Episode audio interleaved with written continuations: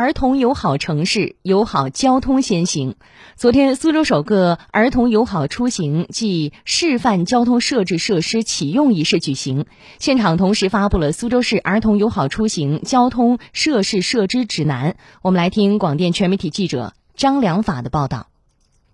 车辆在行驶中，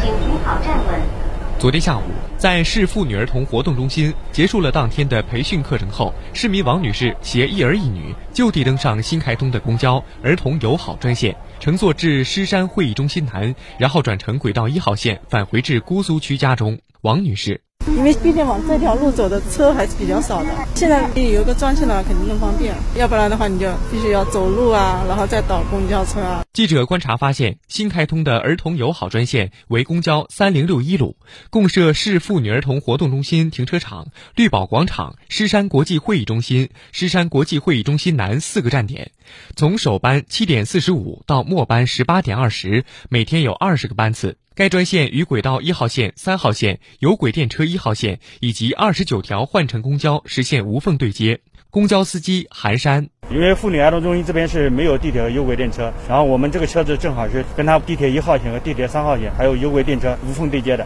而且所有的座椅全部是软包，车上扶手都装了一些软包的措施，防止车子起步这样不稳的话，容易碰到儿童。最近天气比较热，我们车厢里面还配备了一些急救包啊。除了儿童友好专线，苏州市公安局交通管理局还联合苏州市妇联等部门，在市妇女儿童活动中心打造了苏州首个儿童友好交通出行示范样板区域。高新区公安分局交警大队大队长何伟，我们在核心区域的路口设置了限速和禁鸣组合标志，限速数值为三十。另外，我们在儿童友好街区附近的适当位置设立了儿童友好、期待静稳、儿童眼睛图案等提示标志，同时在人行道合理位置设置了蓝底白字的友好交通、绿性延长等标志牌。我们用蓝白黄标线。示划人行横道，并在人行横道两端落底处施划了蓝色小脚丫等图案，确保人行横道有儿童特色的同时，最大限度保障儿童过街的安全。去年底、今年初，市政府研究讨论通过，并发布了苏州市儿童友好城市建设的战略规划，提出了未来十五年儿童友好城市建设的工作目标，同时还发布了儿童友好城市建设的三年行动计划。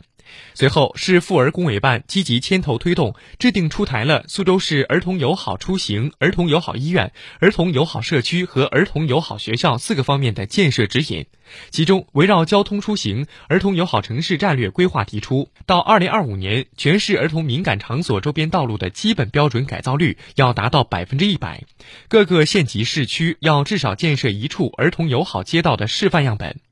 市妇联党组成员、市政府妇儿工委办公室主任朱敏，主要解决一儿童出行安全的问题。我们苏州市妇女儿童活动中心呢，是我们儿童友好设施的第一个启动的场所。就今后所有的儿童友好集中出行的场所，完全按照这个设施指南来做。